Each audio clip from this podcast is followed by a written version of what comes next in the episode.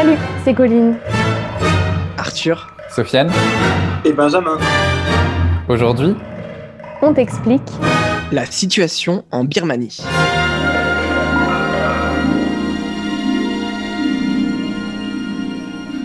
Puisse le sort vous être favorable. Vous reconnaissez cette phrase? Oui, c'est la punchline de la saga Hunger Games, une tétralogie de science-fiction où le peuple opprimé lutte contre un gouvernement autoritaire. Des films qui inspirent aujourd'hui toute une génération birmane à aller manifester, trois doigts de la main en l'air, en symbole de ralliement contre la junte, un gouvernement militaire au pouvoir depuis le coup d'État du 1er février dernier. La scène était surréaliste et je suis sûr que vous l'avez vu. Nous sommes le lundi 1er février 2021, la matinée est douce, une professeure de fitness filme son cours de sport en plein air. Derrière elle, l'avenue principale qui mène au parlement de Naypyidaw, capitale de la Birmanie, se remplit tout à coup de chars. Un coup d'État s'est produit. L'armée birmane, portée par le général Min Hon Hong, vient d'arrêter près de 400 personnes, dont le président de la République, Win Myint, et sa conseillère d'État, chef du gouvernement, Aung San. Les forces militaires se déploient dans le pays, la télévision publique a interrompu ses programmes, les communications sont perturbées la majeure partie de la journée. Le vice-président, Mai Tsui, a été désigné président par intérim et a transféré les pleins pouvoirs au général à la tête des forces armées. Ce dernier proclame l'état d'urgence pour un an. Mais pourquoi ce coup d'État militaire? L'armée birmane n'accepte pas le résultat des législatives du 8 novembre 2020, remportées haut la main par la Ligue nationale pour la démocratie, le parti d'Aung San Suu Kyi.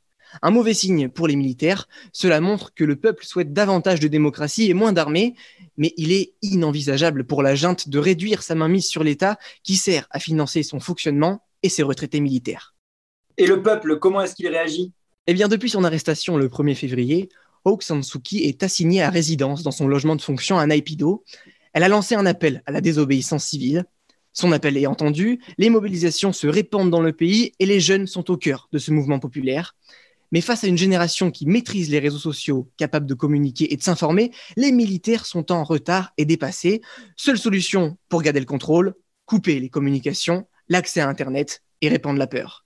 Alors, selon les observateurs présents dans le pays, l'armée n'hésite pas à tirer sur la foule. Une manifestante de 20 ans est morte vendredi 19 février après avoir reçu un tir à la tête. Et le lendemain, de nouveaux tirs à Mandalay, dans le centre du pays, ont fait au moins deux morts et une trentaine de blessés. Évidemment, de telles actions contre une population font réagir l'international, mais ça, je laisse Sofiane te l'expliquer.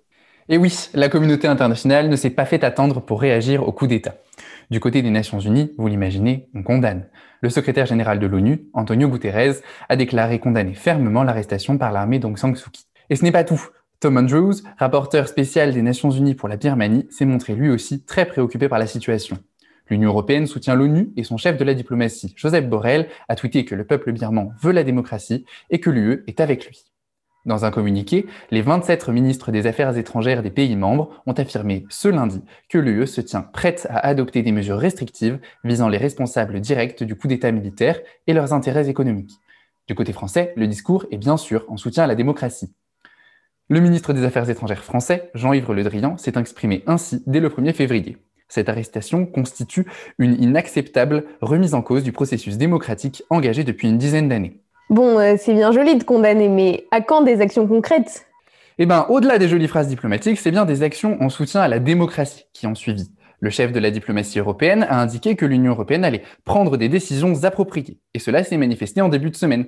Réunis à Bruxelles ce lundi, les 27 ministres ont dès lors prévu des mesures ciblées visant des responsables du putsch. Ces mesures, Joseph Borrell affirme qu'elles vont frapper leurs intérêts, car dans ce pays, les militaires sont des entrepreneurs et ils détiennent des pans de l'économie. Et aux États-Unis, d'apporter le dernier coup en date à la junte birmane. Ils ont annoncé des sanctions contre deux de ses leaders. Le Trésor américain a fait savoir que les biens et avoirs que ceux-ci détiennent aux États-Unis sont gelés.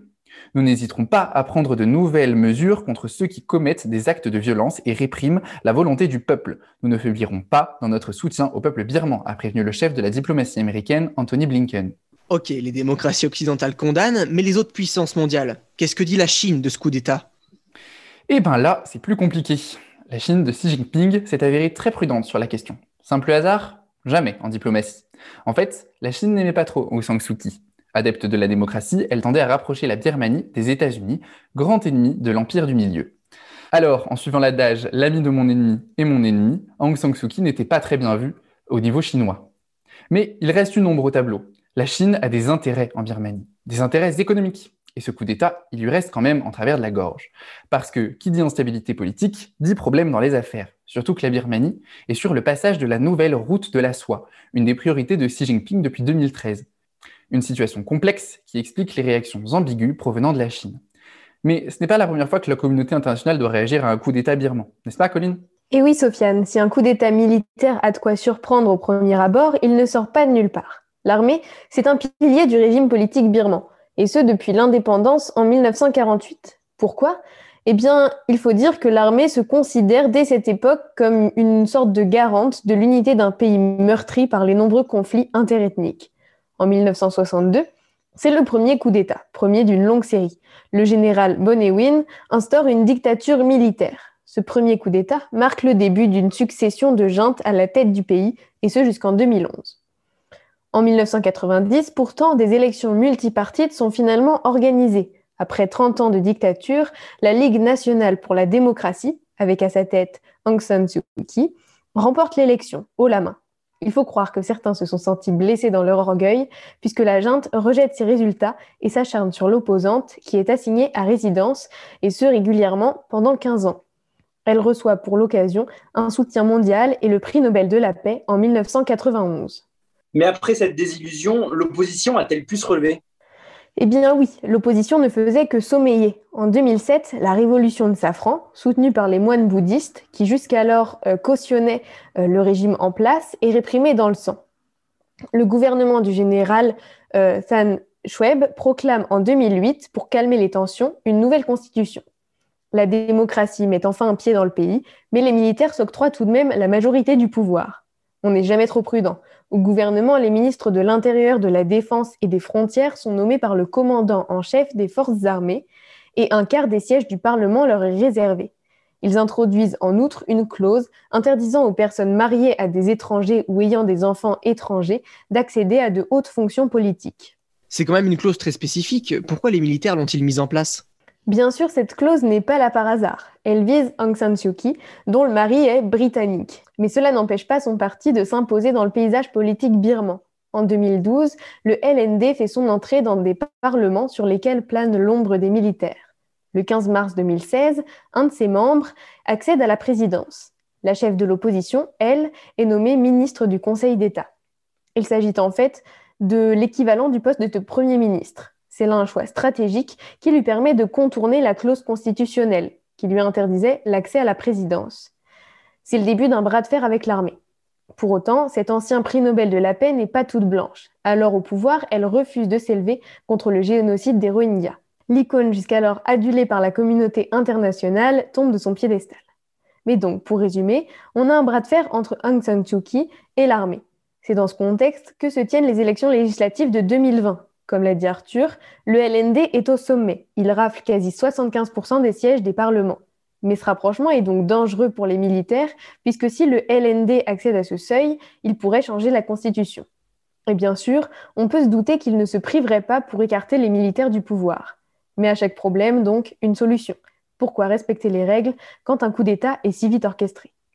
La principale question qui se pose maintenant, c'est ce qu'il va advenir dans les prochaines semaines, voire les prochains mois de la Birmanie toi de nous expliquer tout ça, Benji.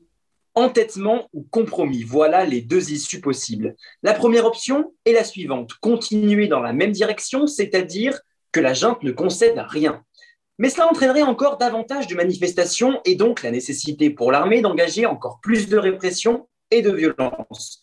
Concrètement, la junte aurait tout à perdre en faisant cela, c'est-à-dire en s'entêtant. Parce que d'un côté, rien n'indique que même avec plus de répression, les opposants laisseront tomber leur vaste mouvement de contestation. Colline vient de vous l'expliquer. Les Birmans ont connu plusieurs décennies de dictature militaire. Les conséquences économiques et sociales de toutes ces années sont encore dans tous les esprits. La crainte de revenir à ce type de régime est donc bel et bien présente. En témoigne cette réponse populaire marquée d'une mobilisation inédite. Vous l'aurez donc compris, si des milliers de Birmans sont dans les rues pour protester, ce n'est pas pour rien. Il n'y a qu'à voir la diversité de ces manifestants. Certains sont médecins, d'autres étudiants, même des policiers, qui devraient normalement réprimer les manifestants, ont rejoint leur camp. Et d'un autre côté, choisir cette issue, ce serait courir le risque de perdre encore plus de crédit auprès de ceux qui, pour l'instant, ne s'engagent pas dans l'opposition. Et surtout, sur le plan mondial, les sanctions pourraient s'aggraver. ce qui isolerait encore plus le pays au sein de la communauté internationale. Si je comprends bien, c'est un peu un cercle vicieux tout ça. Mais alors, comment s'en sortir? Il existe bien une seconde option dans laquelle il y aurait moins de casse, mais qui nécessite un maître mot, négociation. La solution, qui serait beaucoup plus pacifique, serait en effet de réunir les différents acteurs politiques pour trouver un compromis et une issue qui pourrait convenir à tout le monde. Mais cela implique forcément des concessions pour l'armée. Et dans le meilleur des cas, mais c'est difficilement envisageable au vu de la position de l'armée, il s'agirait de carrément changer la Constitution pour que le système politique soit plus démocratique et que la part de pouvoir automatique destinée à l'armée disparaisse. Mais on a du mal à le croire. L'armée a certes intérêt à lâcher du lest, mais autant ce serait illogique. C'est un peu la théorie du tout ça pour ça. Car n'oublions pas, quand même, euh, il y a eu un coup d'État dans l'histoire. Hein. En bref, il faut trouver le moyen de composer avec tous les acteurs. Et l'armée, qui veut rester au pouvoir, est un acteur de premier plan. L'opposition, elle, a aussi son rôle à jouer. Elle doit tout faire pour mettre fin rapidement à la crise pour ne pas que le pays se referme sur lui. Et au regard des sanctions économiques qui planent sur le pays, il vaut mieux faire vite pour que la Birmanie puisse enfin entrevoir un avenir meilleur et une reconstruction pérenne.